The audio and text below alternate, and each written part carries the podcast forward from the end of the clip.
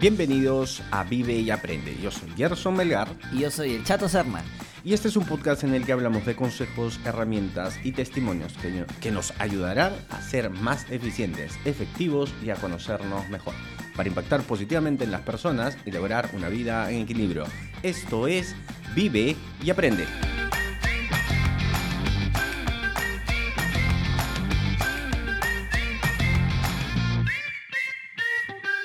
Hoy hablaremos de transformar tu vocabulario en tres pequeños pasos. Pero antes de empezar con el episodio, recuerden que pueden seguirnos en nuestra cuenta de Instagram Vive y Aprende Podcast, donde nos pueden dejar sus preguntas y sugerencias.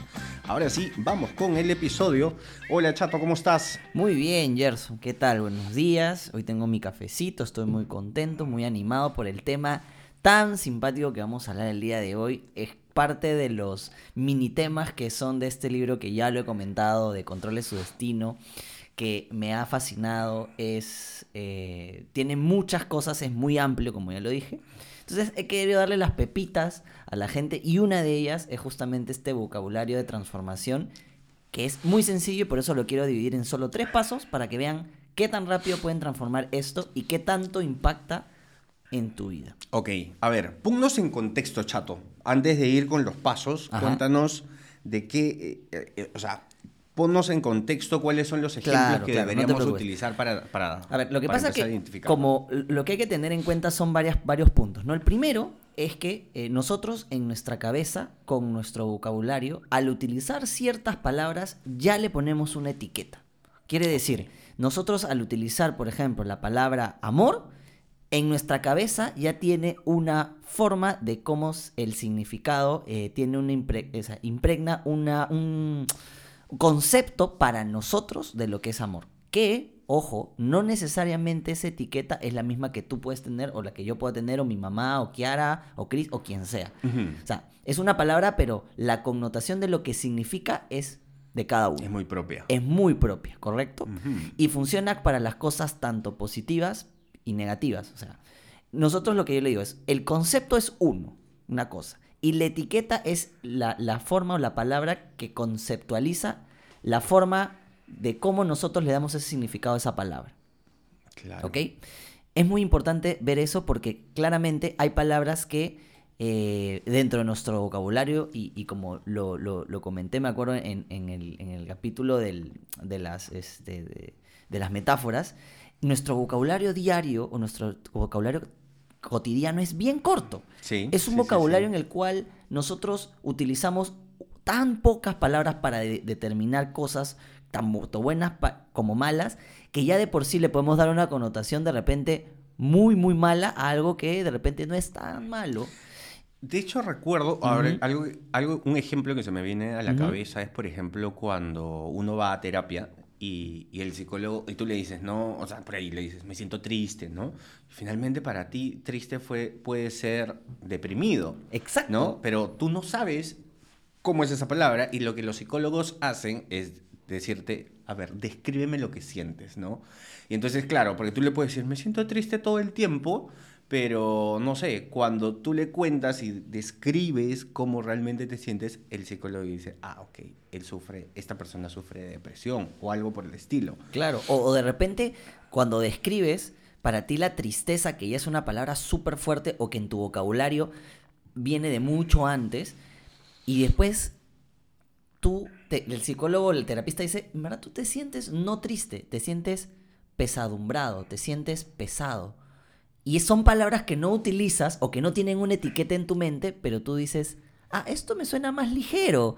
Esto es más fácil de llevar. La connotación o el peso que tú le das a las cosas, ¿no? La vez pasada, en la semana conversaba con Kiara de un tema, de una palabra. Ok, ok, a ver. A ver. Vas a ver la palabra y tú dices, puta, qué fuerte. Pero cuando la analizas, es más, cuando la dices en inglés, dices, oh, verdad, no es tan malo, ¿no? Infeliz. Ya. ¿Es fuerte o no fuerte? Ya. Es que. Es fuerte. Es fuertísimo. O sea, a mí me suena fuerte. Pero cuando tú. O sea, si tú. ¡Qué buena! Rompes la palabra y dices. Infeliz es una persona que no es feliz. Entonces dices, no es tan malo, ¿no? Pero, a ver, díseselo, dice, dile infeliz a alguien. O sea, que me lo digan a mí, me sentiría ofendidísimo. Y si lo pones en inglés es unhappy. Entonces es como que... ah, y como me decía Kiara, Otra vez. Eres unhappy. Entonces, es como que- Qué sin embargo, buena. tú puedes saber es que, nuevamente van las etiquetas. Unhappy sigue siendo una palabra o una etiqueta no tan fuerte que infeliz, que es una etiqueta que tú en tu en cabeza, tu cabeza es más generas fuerte. de algo que es mucho más, tiene mucha más intensidad. Sí. Entonces, nuevamente, puede ser en el significado etimológico o conceptual del lenguaje, puede ser exactamente lo mismo, pero nosotros sentimos Le damos un peso. diferente el decir unhappy que el decir infeliz.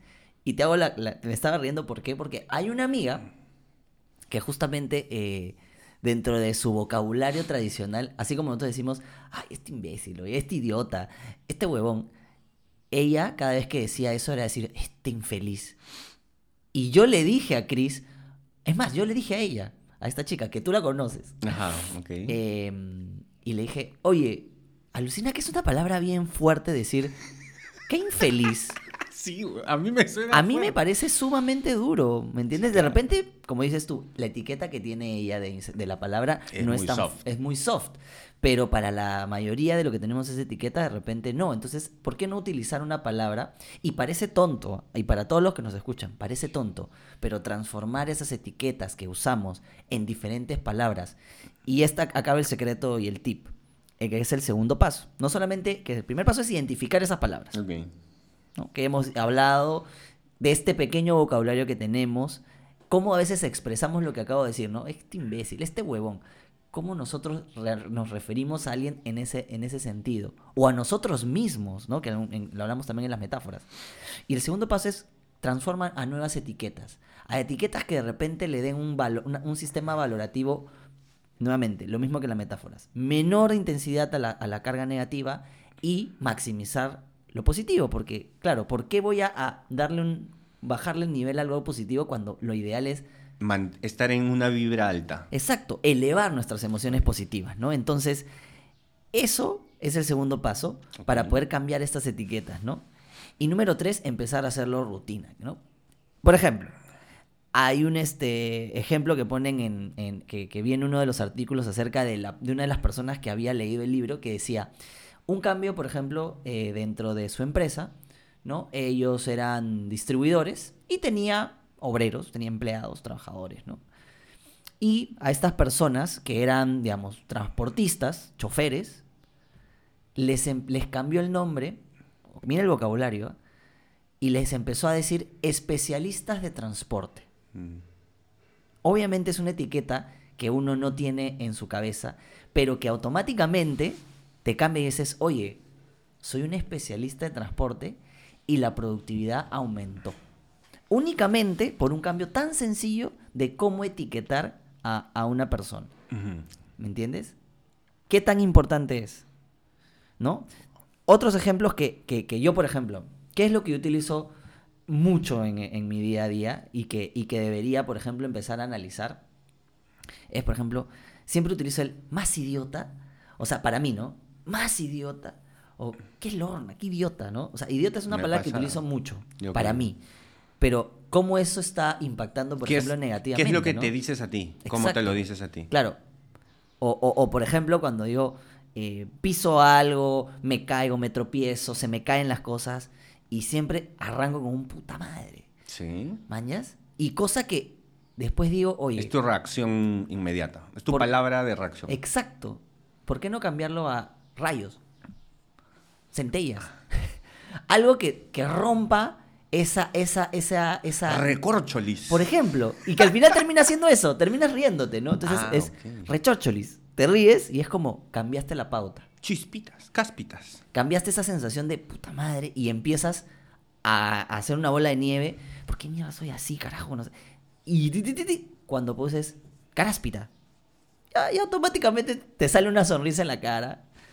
¿No? Porque no es tan malo tampoco, pues, ¿no? O sea, voy. son errores de casualidad que te tropezaste y no tendrías por qué decirte una Sí, palabra es que me fuerte. suelen pasar muchas veces esas cosas. A mí también. A mí también. Pero es normal, pues, ¿no? Entonces. Ah, mira, entonces podría ser un buen ejercicio, chato, buscar algunas palabras para enfatizar estos errores que tenemos y, eh, o sea, y tenerlas ahí y repetirlas, ¿no? Entonces, Sí. por ejemplo, en, en- en lugar de decir puta madre, podría decir recorcholis o cáspitas. No- No sé de dónde, de una serie estoy recordando esto, no sé si Gilgan o algo, pero- antiguas, antiguas. Este, pero claro, me causa mucha risa, ¿no? Para- cuando yo tengo errores y cuando me digo a mí, claro, habría que buscar una palabra como que... Qué poco eficiente eres. Una cosa así. Sí, claro. Una cosa así, porque eso da a entender y aminora la carga negativa, ¿no? Claro. ¿Qué ejemplos encontré? Por ejemplo, nosotros, eh, había uno que encontré, tres ejemplos chiquititos. Uno que decía eh, enojado. Enojado, igual que infeliz, es una palabra que ya te determina automáticamente un estado emocional con un nivel de intensidad muy alto en negativo. Enojado, ¿no? Y automáticamente, mira, digo, enojado, y automáticamente frunzo el ceño. ¿Por qué? Porque para mí es una sensación de, de, de- tener mucha carga, ¿no? Y ya me predispone. A mí, para, para mí enojado no es muy, no, no tiene mucha carga, Lu. No, quizá porque es una, una etiqueta que no usas mucho. Claro, claro. Y, Empinchado. ¿por qué no? O empinchado. Mira cómo lo dije. ¿Te das cuenta? Empinchado. ¿Ya ves? ¿Ya ves? E, Es, es, es analizar e identificar estas palabras. ¿Y por qué no la cambiamos, por ejemplo, a desencantado? A ver, di empinchado feliz. Ay, estoy empinchado. Es como, exacto. Esa es otra cosa. Incluso el énfasis que le das, ¿no? Ese es otro tema que utilizan y es otra, otra rama que significa a cómo cambiamos la pauta frente a ciertas emociones que lo vamos a tocar en otro capítulo. Que sí significa hacer eso. Es, empiezas a molestar, tú dices puta madre, y en eso rompes con algo. ¡Uh! Me paro. Aplaudo. ¡Uh! Y tú dices, ¿por qué haces eso? Porque no es, no le estás dando tiempo a tu cerebro a De seguir conectando Ensimismarse. y ensimismarse. Por ejemplo, ensimismado es una palabra que nosotros eh, tú has empezado a utilizar y que yo no lo registraba y no le etiquetaba. Cuando te das cuenta, eh, para mí es como que es tu modo automático, pues. Exacto. Eh, para mí el ensimismamiento es tu modo automático. Y tú sientes que tiene menos carga negativa que decir estuve toda, eh, un tiempo en mi vida en automático sin analizar mis emociones. ni- Lleva menos carga negativa. Sí, Entonces, claro. ser ensimismado es a mí una palabra que yo digo, oye, qué bacán. O sea, lo has cambiado y de esa manera tu etiqueta es como, he vivido mucho tiempo ensimismado. Mm, muy bacán. Claro, claro. Otro ejemplo, ¿no? Deprimido. ¿no? Oye, y eso lo he escuchado mucho. Como te, digo, como te decía Sí. eh, en capítulos anteriores, una amiga me dijo, me siento deprimida, me siento eh, enojada, me siento todo junto, ¿no? Y deprimido lleva una carga negativa también muy fuerte.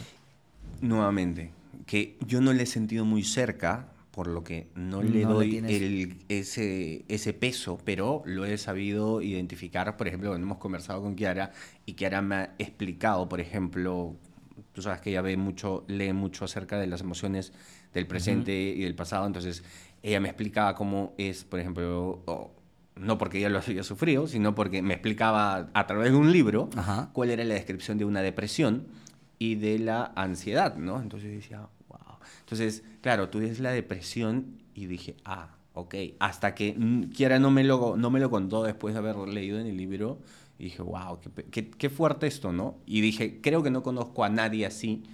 Por ejemplo, ¿no? Qué loco, ¿no? Y si cambiamos deprimido a no estoy en lo más alto de mi ánimo. Ah, caray. Qué interesante, chato, ¿eh? O sea, empezamos a, a- a identificar que hay formas de describirnos o de etiquetar que le dejan que esa carga negativa, y, y te das cuenta cómo es, automáticamente, de verdad, es algo transformativo porque automáticamente la gente dice, así, o sea, ya no se siente deprimido. Sí, sí, sí, totalmente. O sea, ¿cómo, cómo es, es la, es la fuerza y la etiqueta que le pones a, a esta emoción, ¿no? Y, y tú decides si es que le das toda esa carga negativa o decides decir... Ah, Es algo que yo recuerdo haber escuchado, de hecho, tú por... eh, Eso es algo que a mí me quedó mucho, por ejemplo, el tema de en trabajo, por ejemplo, no deberíamos decir no. Entonces, que es algo que tú usas en la impro, ¿no? Entonces, es como que, ok, sí, pero, ok, sí, sí y suma. Sí, pero, ¿y qué te parece si hacemos también esto, ¿no? No poner una... No, ¿sabes qué? No voy a hacer eso porque bloqueas a las personas con las Mira. que trabajas. Mira, es, es- es una forma de etiqueta. El no Es una forma de etiqueta también. Que yo lo tengo muy marcado. ¿ah? Para mí es muy fuerte la negación. O sea, yo he tenido muchas, eh, al principio con Kiara, yo sentía, mira, mira, mira, mira, escucha mis palabras, chato. A ver. Sentía mucha frustración cuando Kiara me decía que no. Y, y Kiara es así, Kiara te dice, pucha, no, no me parece. Bien- y para mí era, transparente ahí. wow, para mí era frustrante ya. Y con el tiempo hemos ido conversando eso al punto en el que, claro, yo sé que es un tema muy mío.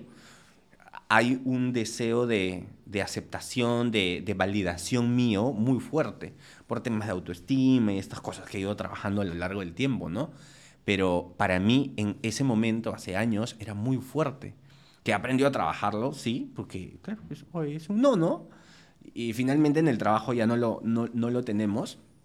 Pe- Pero cuando tú decías un no, o sea, in- instintivamente la primera palabra que te, te, te aparecía era frustración y sentías ese sentimiento y después ¿qué pasaba?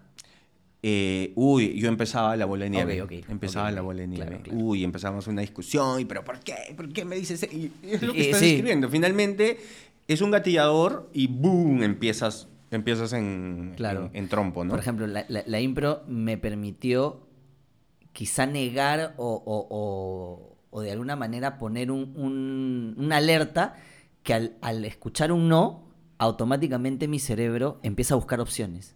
Es, es- es una cuestión automática. No dejo que piense en emoción, sino piense en acción automáticamente por un tema de la impro. La impro cuando dices no es buscar, como dices tú, pero, el pero eh, es, es imp- implícito para buscar alguna solución. Entonces, a veces Chris me dice, "Weón, ¿cómo consigues tantas cosas? Porque yo, yo le meto y esta forma, tu y si no, está y otra, y otra, y otra. Sí, y, tu y- cerebro y- está y- buscando Y eso constantemente, sí.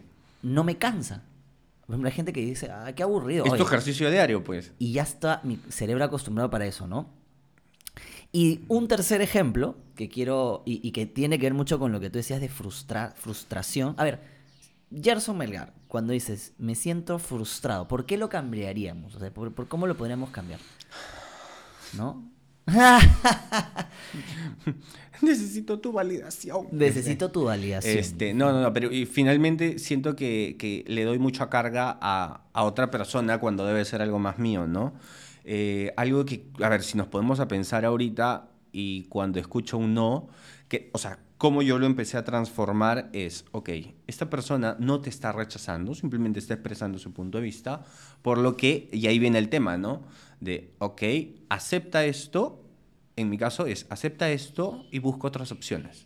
Como creo que esto que, que tú dices, ¿no? También es muy, es muy interesante. Ahora, no sabría, no sabría cómo manejar este tema de búsqueda de nuevas acciones, porque para mí un no es, es como, no sé, pues, imagina, Claro, en mi cabeza yo lo veo así, ¿ah?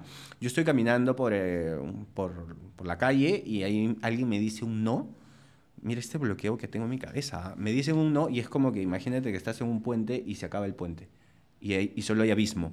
Entonces, ala, qué fuerte esta vaina. Este, Metáforas. Sí, sí, sí. Entonces, estoy al borde y no veo opciones. Mira. O sea, para mí se bloquea todo. Es como que llega una pared, o sea, no, no a una pared sin nada más. Para mí, el no es un bloque de. Claro, es de- el, puente, es el puente sin puente. pu- El puente que se rompe y no hay más allá, o retrocedes o te quedas ahí, y ahí es donde digo, ¿qué hago? Porque yo soy de las personas que trato de ir pa- para adelante, siempre, ok, busco opciones, pero esto es como o un bloque de acero que se pone a mi adelante que no me deja seguir adelante, o es un puente que se rompe que no me deja. ¿Y qué, seguir. tal, ¿Y qué tal si es que ese, a ese puente que tienes abajo el abismo, el abismo lo llenamos de hielo? Y que puedas cruzar ese puente. Y Mm. que veas que de repente, a- si volteas tu cara a, a 50 metros, hay otro puente. O a 100 siempre metros. hay, siempre hay, siempre hay. Entonces, transformar esa metáfora creo que está interesante trabajarlo. Wow. Porque creo que te va a abrir caminos en tu, en tu, en tus redes neuronales, que es lo que trabaja este, este libro. Creo que estoy teniendo más resultados contigo que con mi terapeuta, chato. Ok, eso es muy importante, ¿no? Y tercero que, antes de, de- de entrar a las conclusiones, ¿Qué más? fracaso, duro. Me siento fracasado. Yo ya aprendí a manejar ese, ese término. ¿ah? O sea, Ok. eh, dentro del emprendimiento chato hay muchas... eh, Mm. Yo ya aprendí que... Esta es una definición que, que- que se la dije a Kiara que me dijo que le había gustado mucho. Para mí el éxito es una pared muy grande, llena con pequeños ladrillos que dicen fracaso en cada uno de ellos. Entonces, para mí el fracaso es parte de. Ya no tengo esa connotación negativa, pero, pero, pero, tengo que reconocer que esto es algo que he ido aprendiendo a lo largo de muchos años, porque nosotros como latinos tenemos esta connotación dramática del fracaso, cosa que no les pasa a los americanos, a los nórdicos, que ellos fracaso, bien, estoy aprendiendo. ¡Pum! Me equivoqué, bien, estoy aprendiendo. Ellos tienen esa, esa forma de pensar cuando es fracaso, uy, ya aprendí algo nuevo. Fracaso, uy, quiero seguir fracasando. ¿Por qué? Porque el fracaso me da un aprendizaje, veo qué hay después de esto. Pero los latinos, y yo hace muchos años, eh, para mí el fracaso era como, como para muchos, ¿no? Uy, fracaso, puta madre. Ahí quedó, ¿no? Sin embargo, he aprendido a trabajar eso. Claro. No, inclusive ahorita estaba pensando las palabras en inglés. ¿Qué tan poco eh, significado o tan, pe- tan poco peso emocional, perdón, tiene la palabra fail? Que es fallar o fracasar. O sea, es... No creo que no existe la palabra fracaso exacto, pero failed es, es, es eso. Y cuando hablas de una persona, hablas de reject. Claro, que es claro, mucho claro. más fuerte. No, reject es como rechazo de, la, de una persona, no de algo que, que pasa, no de una, de una acción, sino de una persona. Que tiene una connotación para mí mucho más fuerte que la palabra fail. ¿No? Entonces, eso también et- etiquetas tú en tu cabeza, ¿no?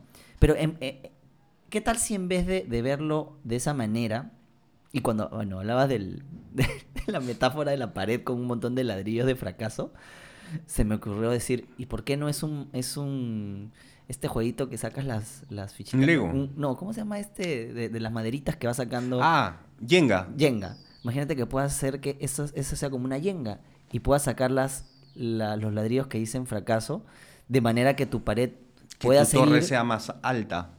o que busques que siga siendo más alta, pero sacando las que las que puedes sacarlas fácilmente. Nuevamente, metáforas. Estoy pensando en una metáfora muy bonita del éxito, que podría ser un gran castillo de legos con estas pequeñas piecitas llamadas fracasos. Me encanta. Lo, lo- lo ponemos como el quote del capítulo, like. Ok, ok. Así que eso para mí es el vocabulario transnacional. Creo que ha sido eh, revelador este capítulo para, Sí, para sí, ti, sí. para mí, y, y que creo que hay mucha gente que le va a servir. Así que vamos con las conclusiones. Vamos, chatín.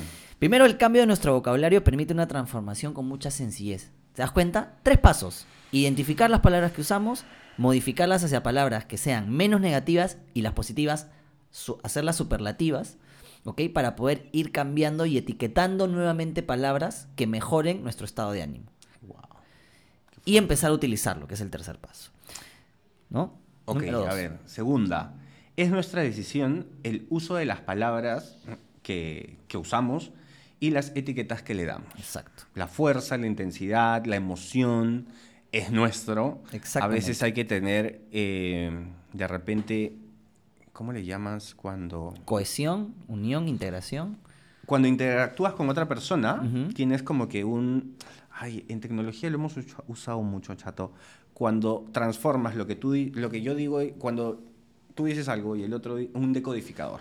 O sea, por ahí que cuando trabajes, cuando converses con otras personas, trata de decodificar qué es lo que está queriendo decir, qué es lo que hacen los psicólogos en terapia, para que puedas entender bien cuál es su emoción, porque de repente le está poniendo una etiqueta que Tal no es cual. tan fuerte. No, y es más, mira cómo lo dice, como te decía. A veces el lenguaje corporal del- de la cara o del cuerpo o, de- o de lo que significa después, o sea, lo que sigue a eso, pueda darte a entender muchas cosas, ¿no? Eh, de, de lo que, de la etiqueta que le da esta persona o nosotros mismos a lo que está diciendo. Y quiero dejar en este capítulo un ejercicio como conclusión. Quiero que todos nuestros, nuestros escuchas, nuestros ahora video escuchas, hagan este ejercicio de los tres pasos, Ok. ¿no?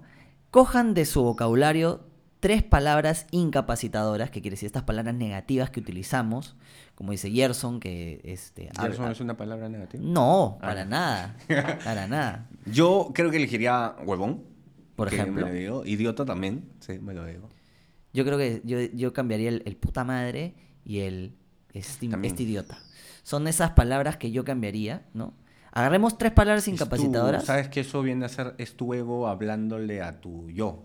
Es tu ego el que se quiere sentir. Bueno, el que finalmente trabaja Mira. y minimiza tu autoestima. Claro, y ahí empezamos a hablar sobre el, el poder de la hora que tiene que ver con tu ego y las cuatro semillas con pues. C, Siete sem- perdón, las los cuatro Los cuatro acuerdos, mil disculpas. Los cuatro acuerdos que dicen sé impecable con tus palabras. Eco. Entonces ya vamos encontrando por dónde va Todos lo que nos están diciendo, ¿no? Y, y haciendo conexiones sobre ellos. Y tres palabras capacitadoras. ¿Qué quiere decir? Estas palabras que también dice que cuando tú mismo te das ánimos y dices, oye, qué bien que has hecho esto, o, o- o me gusta, que utilizas tú mucho me gusta, empezar a cambiarlos por, por palabras superlativas. Me encanta, me fascina, o está increíble, ¿no? Estas palabras que hagan que, que esa etiqueta de cosas buenas que nosotros queremos hacernos o queremos decirle a alguien, la podemos llevar hacia otro nivel, generando naturalmente más mensajes positivos y uniendo nuestro cerebro para generar emociones más positivas de la que podíamos entregar. Voy a buscarme, lo voy a poner como recordatorio, chato, este, trabajar en esas palabras. O sea, trabajas tra- tres palabras superlativas y tres palabras que final... La idea es buscar estas palabras que te suman es repetírtelas más.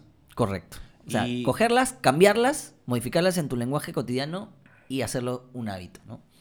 Interesante. ¿Ok? Vamos por eso. Bueno, chatín, entonces nos vemos la próxima semana en el próximo episodio por el mismo canal a la misma hora. Oye, creo que Así vamos es. a publicar los sábados, alucina. Sí, perfecto. Este, Tú dirás. No me gustan los viernes porque hay muchos episodios, muchos se publican lo- los viernes, pero y por eso publicamos los jueves. Pero mo- voy a dejar una encuestita ahí a ver qué nos dice la gente, a ver si prefieren jueves o sábado. Así es. Ya saben, a los que hagan el ejercicio sería muy, muy interesante que nosotros Que nos dejen, este, nos digan, eh, Chato, Gerson, he logrado esto, no he logrado esto, cómo transformo esto. O sea, que nos den sus consultas, sus sugerencias, sus opiniones. Y si lo lograron, ojalá también nos digan, oye, ha sido muy importante para mí esto y, y también lo compartan con nosotros que va a ser un alimento para nuestras semillitas. Claro que sí, claro que sí. Bueno, chatín, nos vemos la otra semana. Nos vemos, Gerson. Cuídate. Cuídate. Hemos llegado al final del episodio. Recuerden que pueden dejarnos sus preguntas y sugerencias en nuestra cuenta de Instagram Vive y Aprende Podcast. Muchas gracias por suscribirse, por dejarnos su valoración y por acompañarnos hoy. Y ya saben, Vivan y aprendan mucho.